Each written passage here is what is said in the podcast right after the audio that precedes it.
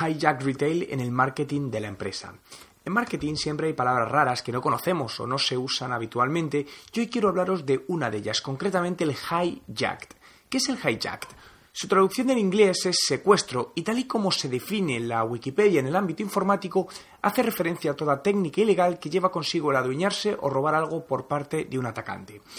Esto se podría aplicar a cualquier ámbito, y hoy quiero verlo en el ámbito del retail, donde podemos decir que algo que está pasando a día de hoy es el hijacked retail, donde un vendedor de alguna manera hijacks la venta de otro, metiéndose en el proceso de compra a través de distintos canales, como por ejemplo una app móvil, eso sí, sin tener por qué ser ilegal esta estrategia. Un gran ejemplo de ello podríamos decir que es el showrooming, una técnica cada día más usada por los consumidores que les permite de manera multicanal informarse, comparar y comprar productos por lo que de alguna manera lo podríamos considerar un proceso de hijack, que no es voluntario por la empresa de manera directa, pero sí indirecta, ya que por alguna razón ofrece al usuario algo que le hace cambiar la decisión de compra de un lugar a otro.